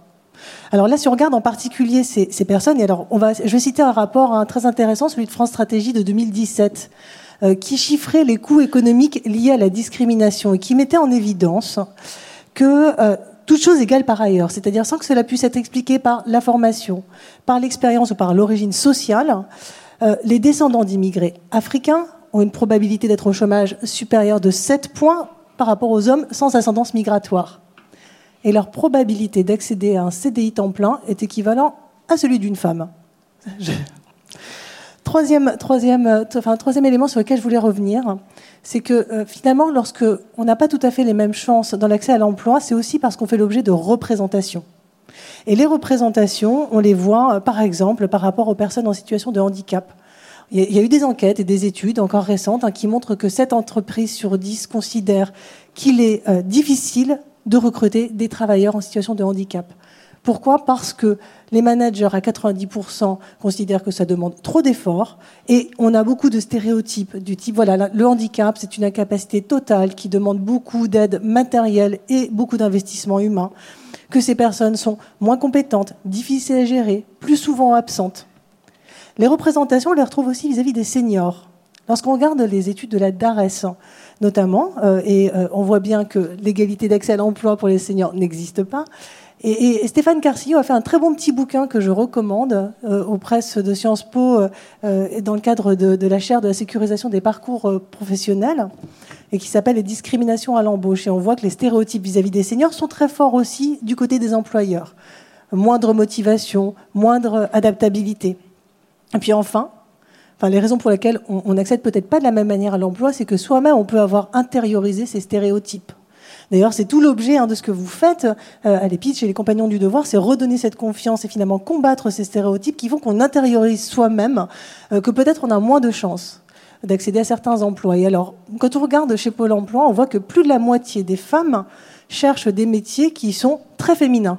Par très féminin, je veux dire qui sont à plus de 80% occupés par des femmes aide à la personne, donc assistance aux enfants, aux personnes âgées, euh, assistante euh, de façon générale. Enfin voilà, on voit bien qu'il y a vraiment euh, des tropismes et qui d'ailleurs sont exactement les mêmes à l'inverse vis-à-vis des hommes. Plus de la moitié des hommes recherchent des, métiers très masculin. Voilà, alors pour, pour agir, enfin, la bonne nouvelle quand même, c'est que les discriminations euh, ne sont pas une fatalité et qu'on peut, euh, que ça peut se corriger à l'image en fait des biais cognitifs hein, qui, les sous-tendent. Euh, ça passe par plusieurs choses. Ça passe par une formation des entreprises à la réduction des biais. Ça passe par des engagements personnels, individuels, de dirigeants d'entreprise. Et on le voit bien, là où les dirigeants d'entreprise s'investissent eux-mêmes, il y a une impulsion dans, dans l'entreprise. Ça passe par une modification des stéréotypes. Ça passe par des incitations à l'embauche également. On le voit bien avec les dispositifs type emploi franc pour les personnes issues de quartiers politiques de la ville. Mais ça commence même avant l'accès au marché du travail, dès l'école, pour combattre les stéréotypes euh, qui euh, poussent chacun individuellement à l'échec. Alors pour Pôle Emploi, ça se traduit évidemment par beaucoup de types d'actions, mais, mais la première, c'est d'abord bien entendu d'accompagner les entreprises qui s'engagent. EDF, euh, e le cité Paprec également, enfin, est, un, un, excellent partenaire sur, sur, sur ce sujet. Euh, nous avons aussi signé récemment un accord avec Orange qui souhaite que nous les accompagnions dans leur politique euh, d'insertion et notamment de recrutement de personnes en situation de handicap. Engie qui veut féminiser certains métiers. Donc euh, nous accompagnons évidemment ce mouvement et puis nous-mêmes, nous nous organisons pour accompagner de façon plus intensive les populations qui accèdent plus difficilement au marché du travail. Typiquement, on a, eu une prise de conscience très importante, hein, c'est qu'aujourd'hui, nous accompagnons 75% des personnes en situation de handicap. Les 25% sont accompagnés par un réseau spécialisé qui s'appelle Cap Emploi. Donc nous avons la majeure partie des personnes en situation de handicap et pour autant, nous ne faisions pas ce que nous aurions dû faire à la bonne, enfin, dans, la, dans la bonne proportion. Nous avons donc travaillé, nous expérimentons en ce moment même des modes d'organisation qui nous permettent, enfin, qui nous conduisent à accompagner de façon spécifique les personnes en situation de handicap, en spécialisant des conseillers qui accompagnent et qui accompagnent les entreprises euh, également. Euh, et ça, conduit à organiser des, choses très concrètes, parce qu'en fait, on lève les discriminations et on lève les stéréotypes lorsqu'on agit concrètement, qu'on fait se rencontrer le recruteur et le candidat. Ça passe par des job dating, ça passe par des, enfin, des méthodes de recrutement spécifiques qu'on propose aux entreprises et qui permettent de se rencontrer. Ça passe par des immersions la possibilité de proposer à des personnes de venir concrètement exercer en entreprise, ce qui permet euh, à la personne elle-même de lever ses propres fins, de finalement se faire une bonne idée du métier et finalement de se rendre compte qu'elle en est capable, mais au recruteur aussi de se rendre compte qu'il est capable de recruter. Voilà, je citais juste un exemple, on a une technique hein, qui s'appelle la méthode de recrutement par simulation, qui euh, ne s'attache pas au CV, qui ne s'attache pas au parcours professionnel, mais qui s'attache au potentiel et aux habiletés. On a travaillé avec une entreprise industrielle qui s'appelle Lidal, euh, qui cherchait des opérateurs de presse. Euh, sur les, la dernière année, elle a pu faire 82 embauches par le biais de cette méthode de recrutement par simulation, 61 femmes sur le métier d'opérateur de presse ont été recrutés. Des personnes qui étaient auparavant assistantes de direction, qui étaient auparavant euh, dans les services à la personne, une qui était euh, éducateur canin, par exemple, vont des profils extrêmement euh, diversifiés sur des métiers extrêmement genrés. Merci pour ce, ce, diagnostic, ce tableau très complet. Juste une, une, question, vous avez parlé de, dans, le, dans le, le les recrutements par simulation, par euh, simulation, vous avez parlé des CV anonymes. Euh, Est-ce que ça, c'est quelque chose qui pourrait euh, mécaniquement régler euh, euh, toute une partie des, des de, de, toute la partie stéréotype, par exemple, notamment sur les origines? Qu'est-ce que vous pensez de cette, ce, en fait, ce débat? Le sujet est effectivement de donner l'accès à cette, ce premier entretien de recrutement, mais aussi de dépasser les stéréotypes qui peuvent enfin, du coup, euh, enfin, euh, être prédominant dans les, euh, dans les rencontres entre employeurs et recruteurs. Et c'est pour ça qu'on va un petit peu plus loin. La méthode de recrutement par simulation, le principe, c'est que justement, les entreprises acceptent de recevoir des personnes qui ont été testées sur des potentiels et des habiletés sans regarder leur CV et, et, elles s'engagent ensuite à les recevoir. Et elles les reçoivent avec quelque chose de très étayé qui va bien au-delà d'un CV, qui va bien au-delà du déclaratif. Elles les reçoivent avec vraiment une confirmation de leur capacité à occuper un poste ce qui permet du coup de dépasser tout un tas de représentations. Alors justement, si on... Ah pardon, je, je, je me permets de rebondir.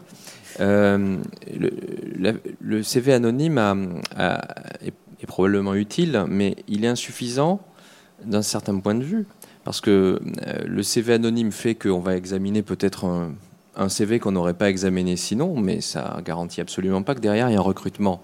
Dans le recrutement par simulation, euh, il, y a, il y a des engagements de recrutement de, ce point de vue-là, à EDF, nous, on, on, utilise des méthodes de testage, de testing, comme on voudra, Euh, sur quatre critères, il y a l'âge, euh, le sexe, l'origine supposée ou réelle de la personne et le handicap. Et, là, on teste euh, avec des, CV qui ont une seule différence sur un seul critère et on regarde quel est le comportement. Est-ce que jusqu'au bout du recrutement, la décision va être prise ou pas? Et ça nous permet de piloter le résultat de nos politiques de lutte contre les discriminations.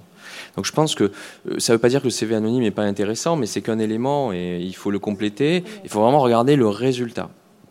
Alors justement, si on parlait de, stéréotypes et de CV anonymes, s'il y a une personne qui, a combattu les stéréotypes, si l'on peut dire, c'est vous, Lucie Branco, puisque vous avez choisi de devenir tailleur de pierre. Il n'y avait pas de tailleur de pierre euh, femme à ce jour, je crois, quand vous avez commencé.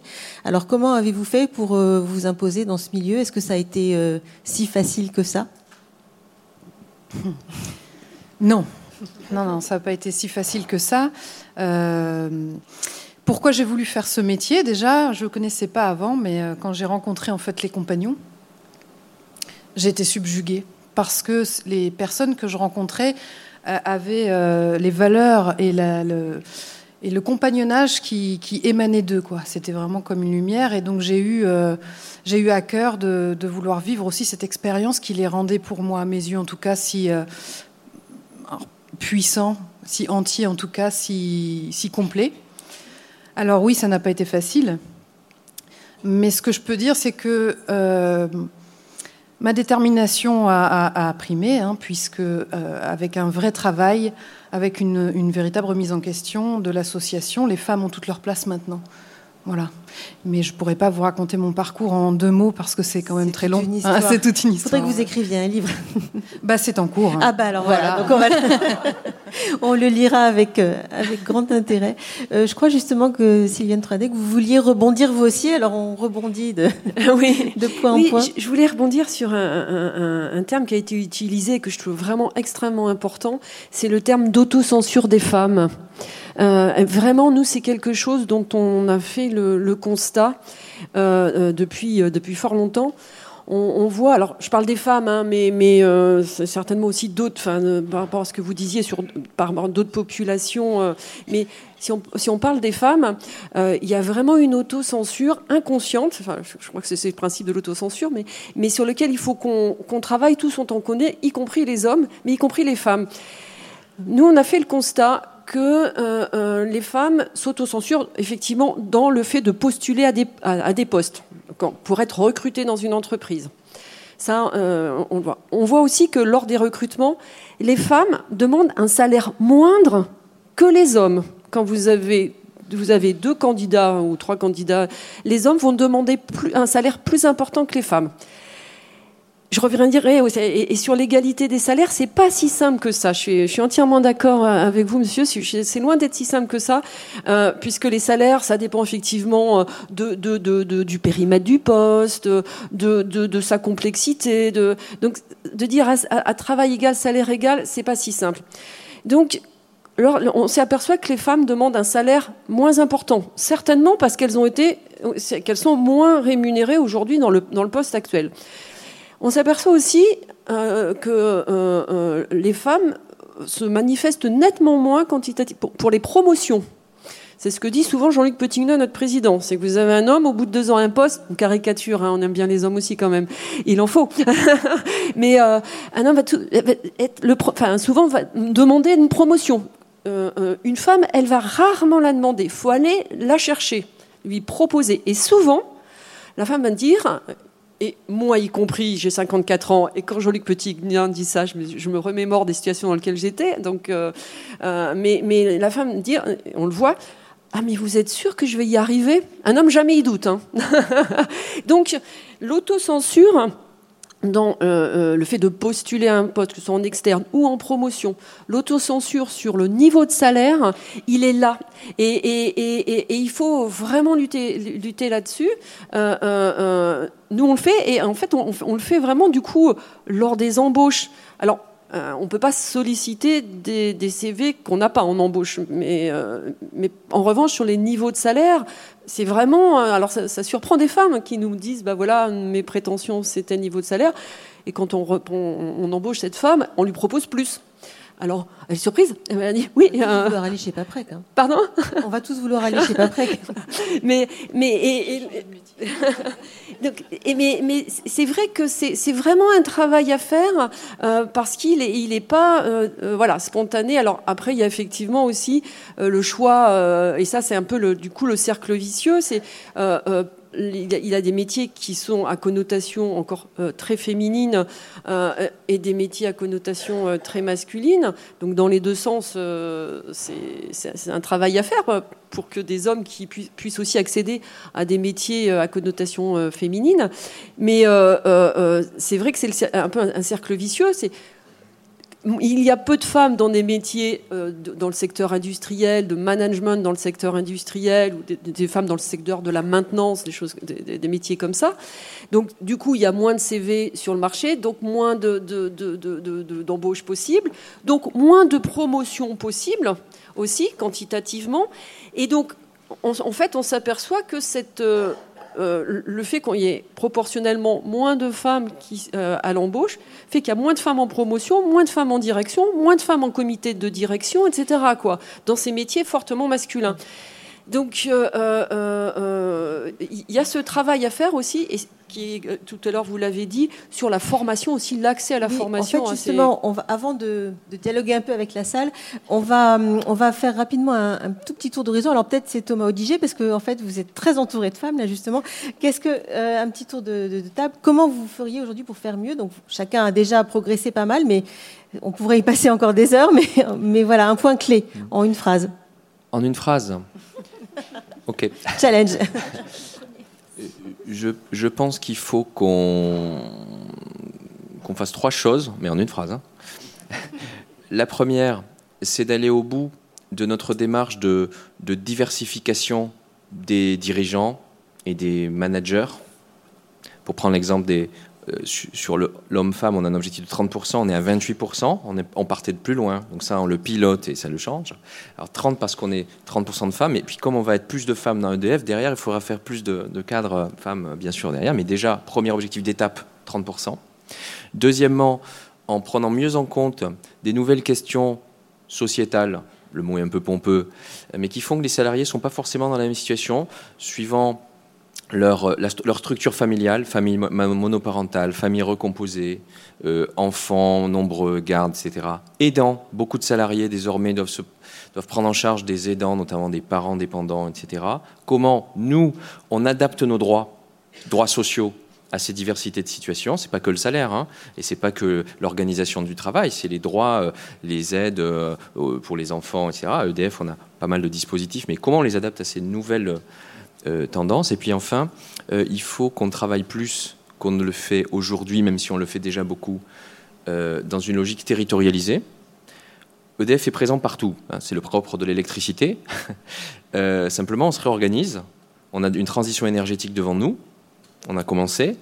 Il faut qu'on fasse très attention à rester dans une présence territoriale parce qu'on est souvent un acteur qui crée de l'emploi, qui recrute, euh, qui crée de la cohésion sociale. Et là, on est en train de s'organiser, euh, de voir comment on pense notre présence immobilière, humaine, euh, avec en ayant en jeu le fait qu'on est un acteur de la cohésion des territoires. Euh, une, une phrase aussi. Thomas Odiger en a fait plus qu'une, hein, mais La, la meilleure arme Oui, contre le chômage et pour accéder à l'emploi, c'est le niveau de formation, c'est la compétence. Donc il faut ne pas hésiter à retourner en formation, en formation professionnelle. Il y a une très forte corrélation entre le niveau de formation et le taux de chômage. hein. 5,2% euh, de taux de chômage pour les niveaux Bac plus 2, 17% pour les personnes sans diplôme. Les compétences professionnelles s'adjoignent aussi aux compétences type savoir-être professionnel. Il y a 6 recruteurs sur 10 qui disent qu'ils mettent enfin, plus l'accent et qu'ils accordent plus d'ava- d'ax- enfin, d'un intérêt à la maîtrise des savoir-être professionnels. Et j'entends là autonomie, capacité à travailler en équipe, capacité à s'adapter, que les compétences techniques. Donc une fois qu'on connaît, qu'on prend conscience de ces compétences techniques et de ces savoir-être professionnels, la troisième étape, c'est de savoir les valoriser.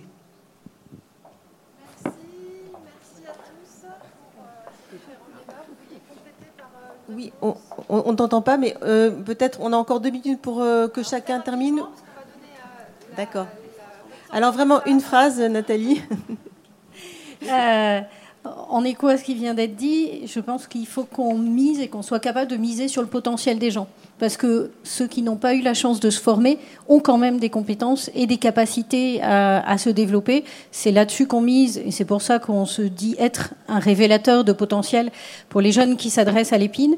Ça veut dire à la fois eux leur donner confiance en eux, ça veut dire aussi euh, engager les entreprises à dire faites-leur confiance. Nous, on les prépare à acquérir ces savoir-être professionnels, à charge pour les entreprises de les faire monter en compétences, y compris en repassant par la formation. Donc recruter sur le potentiel, sur les, aptitudes, c'est la logique de la, la MRS, c'est une évolution culturelle de nos recruteurs, euh, mais je pense qu'elle est facteur de développement euh, pour beaucoup de gens euh, parmi ceux qui cherchent un emploi. La formation, mais vraiment la, formation. La formation, c'est vraiment la, condition sine qua non de l'égalité des chances et la même, enfin, l'accès aux formations pour tous et l'accès aux formations pour les femmes de tout type de formation. On a la chance en France, hein, vraiment, euh, d'avoir euh, euh, un dispositif formation qui, alors il y a plein de choses qui sont à revoir, hein, on est d'accord, mais euh, formation non seulement initiale, mais formation qui continue ensuite, qui se développe énormément au-delà des 25 ans, etc. C'est vraiment plein d'associations qui existent, il faut vraiment les utiliser. Euh, conditions sine qua non de formation. Merci. Lucie, juste un mot. C'est plus une phrase, c'est un mot. Ben, au revoir, merci. je suis d'accord avec tout le monde, voilà. Et puis c'est surtout que les dirigeants continuent effectivement à, mettre en œuvre ça et à communiquer euh, autour de, l'égalité. Merci, beaucoup. Ah, je, vais, je, vais te, je vais te donner mon micro parce que ça ne marche pas. On ne m'entend pas. Merci, vous pouvez les applaudir effectivement pour ces interventions. Donc, euh, nous vous proposons donc de poser des questions aux intervenants. Je vous rappelle qu'on peut le faire de vive voix puisqu'il y a des micros qui circulent dans la salle. Il suffit juste de lever votre main et qu'on peut aussi le faire via Twitter et via les SMS.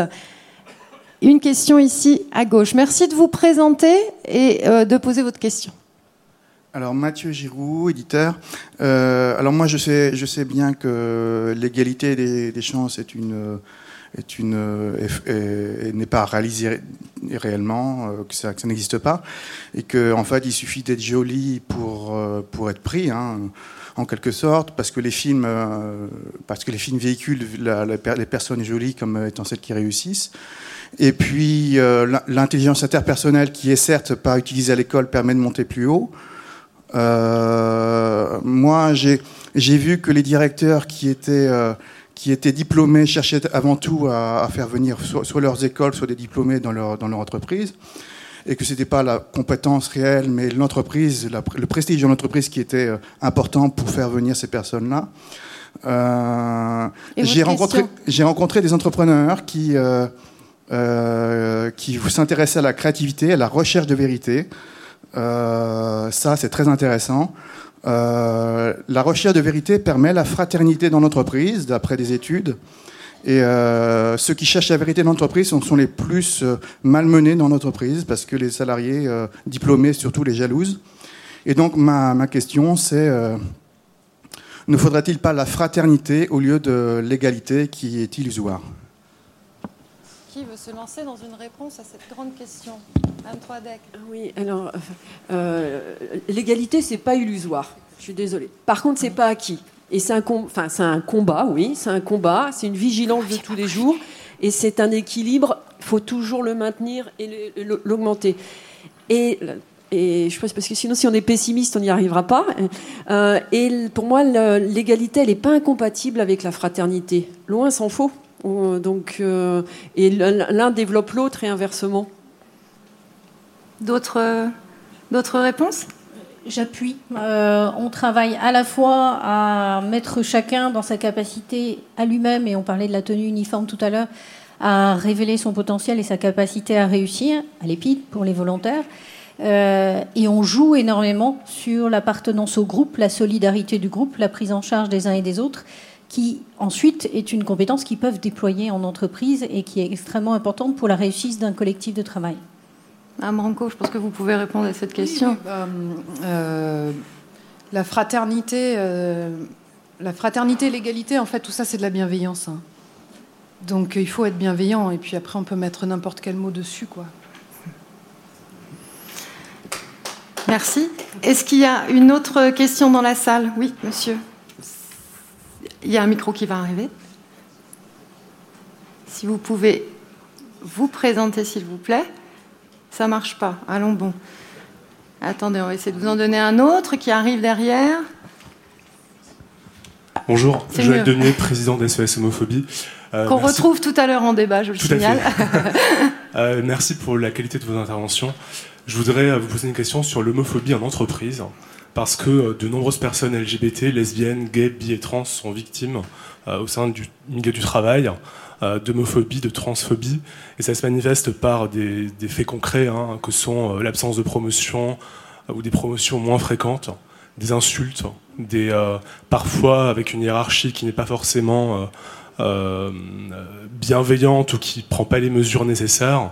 Je voudrais savoir ce que vous faites dans vos entreprises pour lutter contre l'homophobie au travail, ce qui est mis en œuvre et, euh, si vous réfléchissez à, mettre en place des politiques internes pour lutter contre, contre ce phénomène.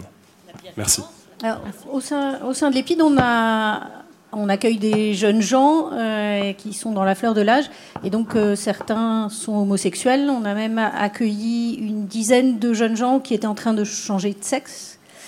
Euh, et quand j'ai interrogé les directeurs de centre pour voir les difficultés qu'ils avaient rencontrées, outre un certain nombre de choses euh, très pratiques, c'est euh, la personne arrive avec une identité civile féminine, est en train de se transformer en homme, et au premier regard, on pense que c'est un homme et pas une femme. Et cette personne-là souhaitait évidemment être dans les euh, hébergements des hommes. Et, donc, qu'est-ce qu'on fait?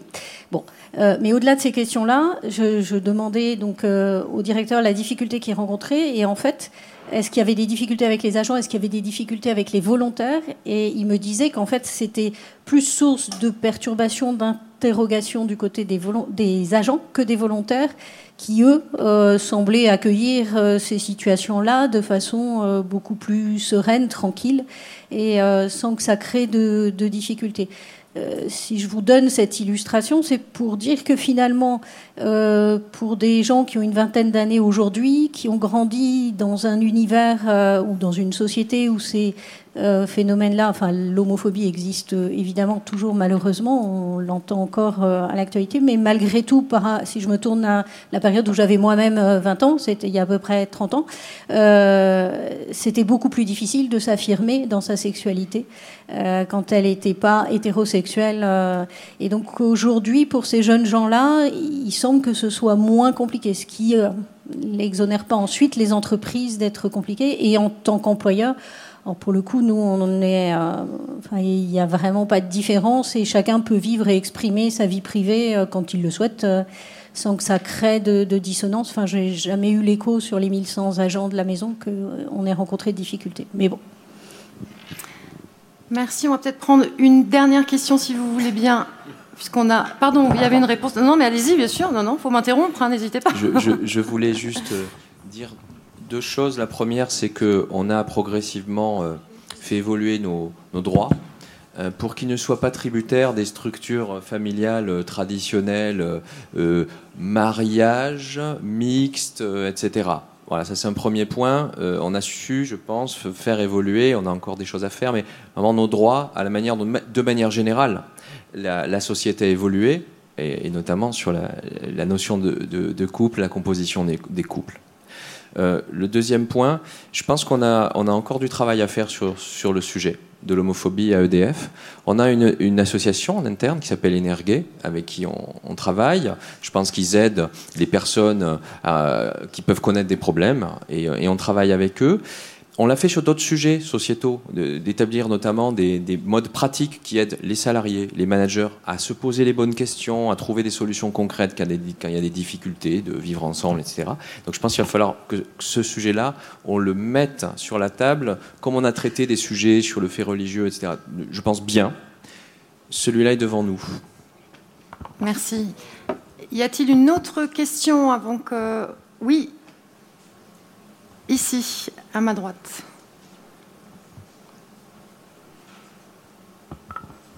Oui, bonjour, je m'appelle. Christiane Rupin. Ma question concernait, euh, intéressait Monsieur Odigier, concernant l'alternance et les apprentis. Euh, donc c'est un dispositif euh, qui intéresse donc le jeune public. Mais jusqu'à quel âge peut-on être apprenti chez EDF Et euh, est-ce qu'on peut imaginer des, personnes en reconversion professionnelle qui entrent dans ces formules, ces formes d'apprentissage pour justement apprendre un nouveau métier? Merci, monsieur. Alors, la loi sur l'apprentissage euh, a augmenté le plafond d'âge à 29 ans. Et par ailleurs, je parlais d'alternance. Donc, on avait des contrats de professionnalisation dedans. Donc, euh, on a. Alors, je ne saurais pas vous dire euh, quelle est la part de, euh, de salariés seniors dans nos alternants. C'est pas le modèle dominant, mais on en a. Il faut malgré tout qu'on progresse, on le sait, dans notre capacité à intégrer des, rec- des, des recrutements de seniors. Parce que, alors, j'en parlais, notre système de, classification de salaire a des vertus, euh, d'égalité, euh, de, euh, de- d'ascenseur social. Mais du coup, euh, il faut qu'on sache bien l'adapter pour mieux prendre en compte les expériences passées des personnes qu'on recrute. On sait qu'on a ce point de progrès. Merci, merci à tous euh, pour ce débat. Euh, je vais vous demander donc de repartir vers la salle. Merci sous les applaudissements du public. Merci à vous. Merci à vous.